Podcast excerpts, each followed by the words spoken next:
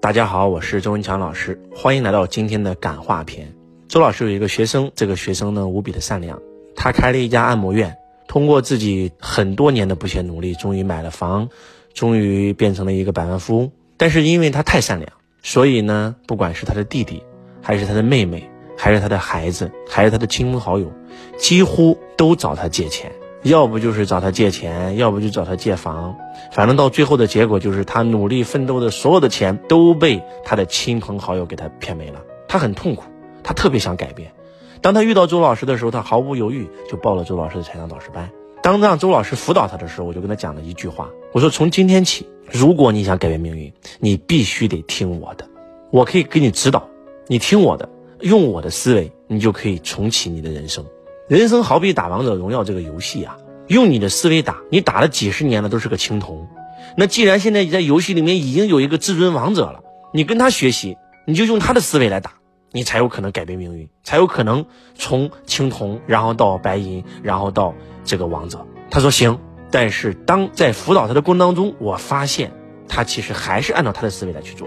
周老师，我现在很痛苦啊！我弟弟又要结婚了，又想把我的这个房子给我要走啊！我知道了，要了以后他也不会还我，但是我我不知道该怎么拒绝他。周老师，我现在店里生意非常差，然后呢，我就想让你教我啊，如何能够把这个营销做起来。我我我以前生意挺好的，但是呢，因为我没有学过您的课嘛，然后看到旁边这个饭店倒闭了，我就把这个饭店租下来扩张了。但是呢，现在没有什么技师啊，甚至有很多客户加我微信，我都不加他们。然后呢，呃，甚至有一段时间，我真的是很痛苦，我不想做了，我就拒绝客户，把客户都赶跑了，我很痛苦。您现在能不能教我营销啊？能不能教我讲课啊？能不能教我演讲啊？我说你等一下，我说我教你一，不能再这么惯你弟弟和你的孩子了，因为你这样惯他们，到最后他们都变成了索取。你看似你在做好事，实际上你害了他们，也害了你自己。二，你现在必须要想方设法把你的主业做好。对吧？你既然店面本来就没有那么多生意，你又租下了新的店铺，那你为什么不把那个店铺转让掉呢？还能赚一笔转让费，对不对？然后你这个店面干嘛呢？你想方设法把老客户全部加回来，全力聚焦，只做好你的本业。哎呀，我不想做这个了啊！我就想跟你一样成为讲师，我想像你一样直播赚钱。我说你别着急，按照我的思维来，不听，打死不听。其实有时候啊，天下的道理就那么简单。你按照你的思维，你已经过成这样了，你好不容易有一个比你厉害、比你成功的人，结果指导你，你还不听，那我还能怎么帮到你呢？我在这里给大家泄露一个天机啊，周老师是如何从一个穷小子走到今天的？就是我永远不认为我的思维是对的。如果我的思维是对的，我为什么今天还这么惨？我永远是用这个思维来说服自己。所以我在做任何决策的时候，永远不会问周文强你会怎么做，而是问。如果是马云，马云会怎么做？如果是马斯克，马斯克会怎么做？如果是李嘉诚，李嘉诚会怎么做？如果是稻盛和夫，他会怎么做？换句话讲，就是我从十七岁走到今天，就是在不停的自我否定自己，用那些比我成功的、比我有结果的人的思维来去过我的人生，所以我的人生才能够螺旋式上升。为什么我要到处去学习呀？为什么我要到处去社交啊？很简单，就是要认识比我更有钱的人，比我更成功的人，比我更修行更高的人。所以你会发现，我这一路螺旋式上升，就是因为这个。而很多人他之所以这辈子一事无成，就是因为好不容易有一个比他成功的人指导他，结果他还不听。项羽也有天下第一谋士范增，但是他不听啊。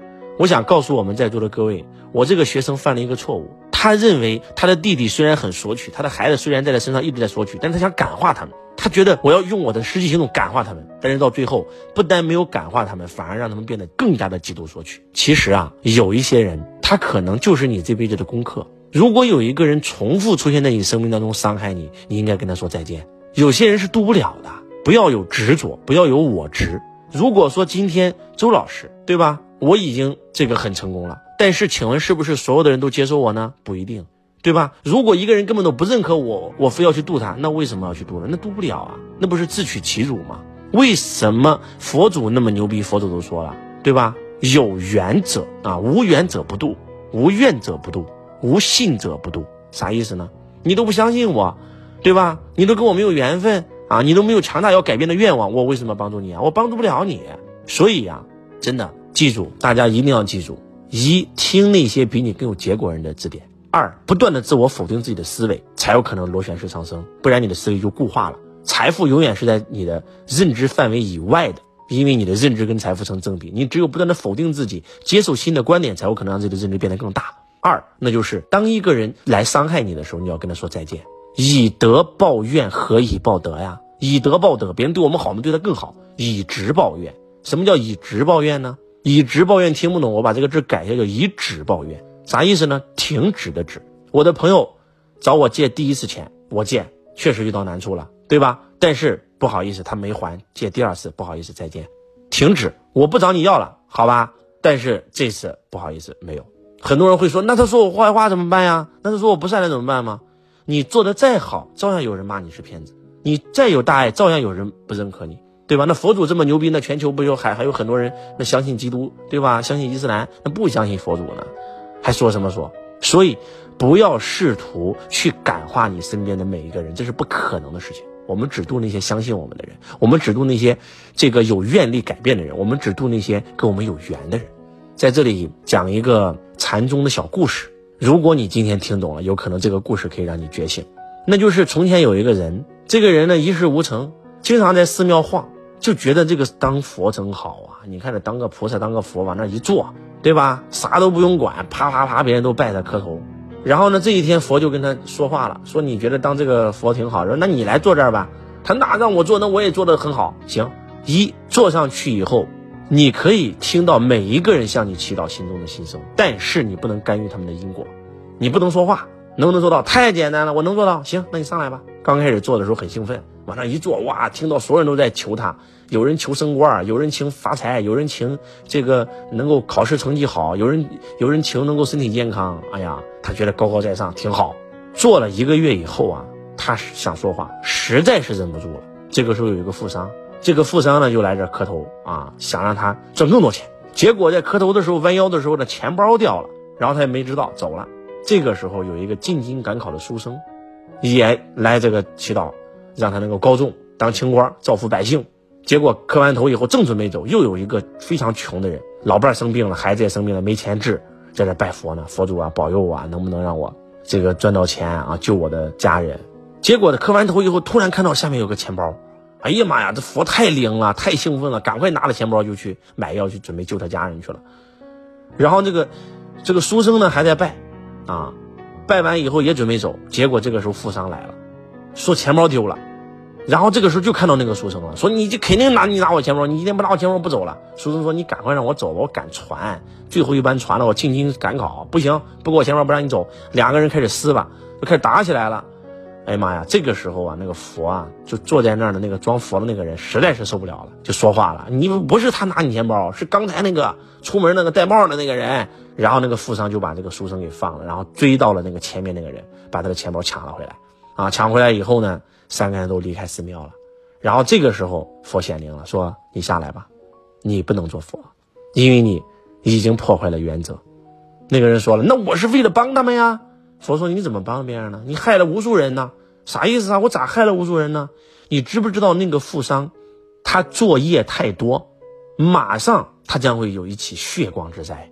就因为这个钱包掉了，帮他挡了一灾，叫破财消灾。这一次车祸不会要他的命，只会让他擦伤。而你没有让这个富商做这个好事所以这个富商撞死了。来看一下，结果这个人一看，我的妈呀！刚出这个门儿。”富商就被车撞死了啊！刚出寺庙，然后来再来看那个书生进京赶考的那个书生，那个书生是个非常善良的人。本来呢有一难，坐那个船的船在船心要沉船，结果就因为这个富商捡钱包跟他撕吧，然后呢他那误船了，然后保了这个书生一命，啊，也保了这个富商一命啊，对不对？结果你的这个举动让书生坐上了船，沉到了江心，死了，让这个富商。也出了车祸。至于捡钱的那个人，本来家里就有两个病人，就因为这个捡了富商的钱，拿了这个钱以后，把自己的孩子跟老婆的命给救了。结果你这一参与，把三个人的因果全颠倒了，导致那两个人无药可治死了。你看，你这一句话害死了四个人，本来是这四个人都可以得救的。所以不要去干预别人因果，有时候叫自渡者方可渡人。那些人不想让你帮，你非要去帮他，反而是错的。就像周老师一样，我绝对不执着帮所有人，我执着帮那些跟我有缘的，而且相信我的人，而且有愿力改变的人。